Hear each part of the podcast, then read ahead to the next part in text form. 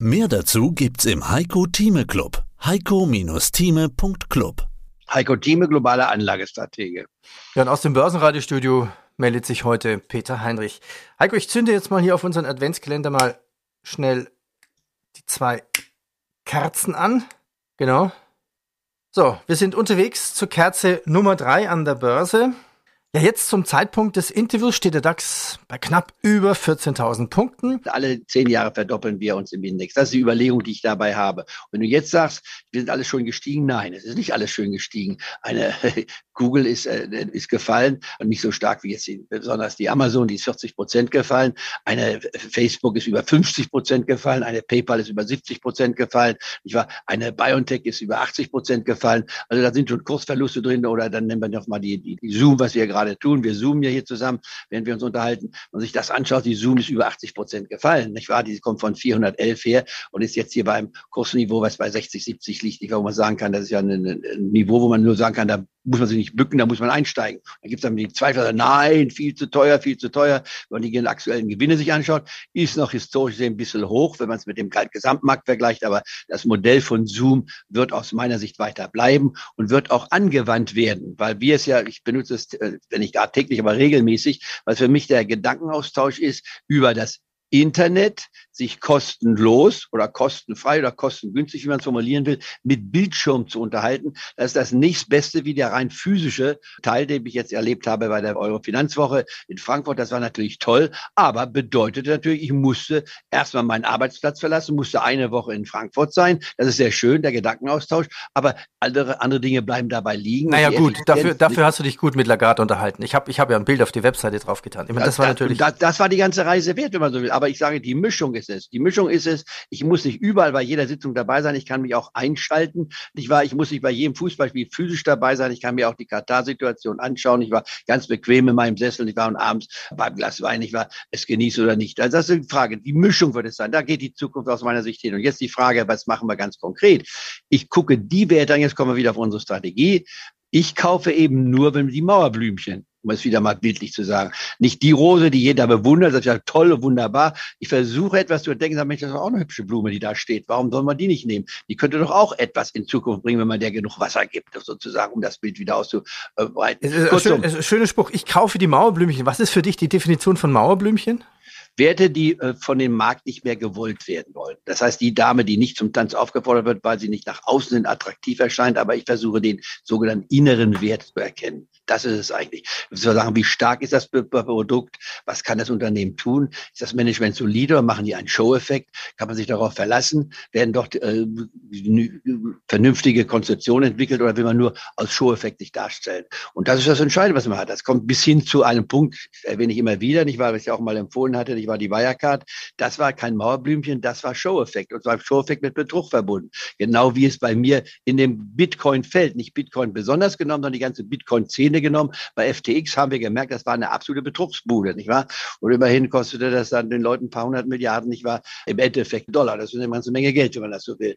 Also kurzum, äh, da muss man unterscheiden zwischen diesen Dingen. Und was ich mir sehe bei mir, eine Amazon, Geschäftsmodell, hat sich natürlich verändert, aber die können auch mit dem Versenden der Ware, die sie einkaufen, Geld verdienen, auch wenn sie es bisher wieder mal nicht tun. Sie haben dafür das Cloud-Geschäft, was das wieder aufwiegt. Und für mich ist eine Amazon bei 90 Euro absolut ein Kauf. Zumal, jetzt kommt der ganz wichtige Zusatz. Meine Strategie unterscheidet sich ja darin, dass ich, wenn ich mich einkaufe, ein Wert schon mal gefallen sein muss, und zwar deutlich. Und hier sind es über 40 Prozent. Das ist ja nicht mehr deutlich. Das ist quasi ein Crash, wenn man so will. Denn vor zwei, vor anderthalb Jahren gab es keinen, außer meiner Wenigkeit und ein paar anderen vielleicht noch, aber die meisten, man musste die Feng-Aktien haben. Herr Thieme, da sind Sie ja nicht dabei. Ich sage, die kann ich nicht kaufen. Ich kann keine 70 oder 90 KGV kaufen. Das erinnert mich an Japan 1989. Da habe ich auch es gewagt zu sagen, in Deutschland im Anlageausschuss der Deutschen Bank, das ist mir zu teuer.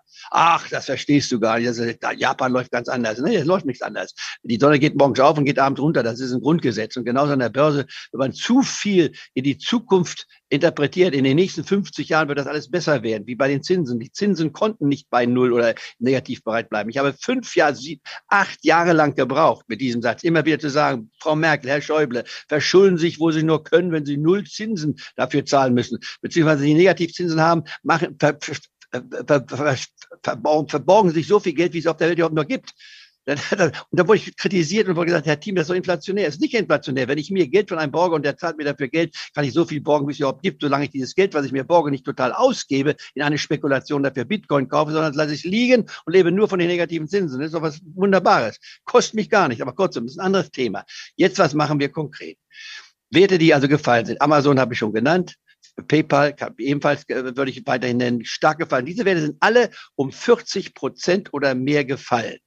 Äh, es gab dann einige Ausnahmen, wo ich schon bei 30 Prozent Minus sagte, auch die sind solide für eine Allianz. Ist seitdem auch schön gekommen. Gute Dividenden, die das sind die etwas weniger, sagen wir mal, äh, atemberaubende Entwicklung. Das sind die soliden Anlagen. Man kann heute eine Münchner Rückversicherung, eine Hannover Rück auch oder Allianz. Ich habe eben die Allianz genommen. Hannover Rück ist auch gut. Äh, Münchner Rück ist auch gut. Äh, kann man sich auch kaufen. Die Versicherer. Das sind langweilige Geschäfte, wo man stetig Geld verdient. Man gute Dividenden. Man kriegt Dividenden von vier bis sechs Prozent. Davon kann man auch schon leben. Und da passiert nicht viel.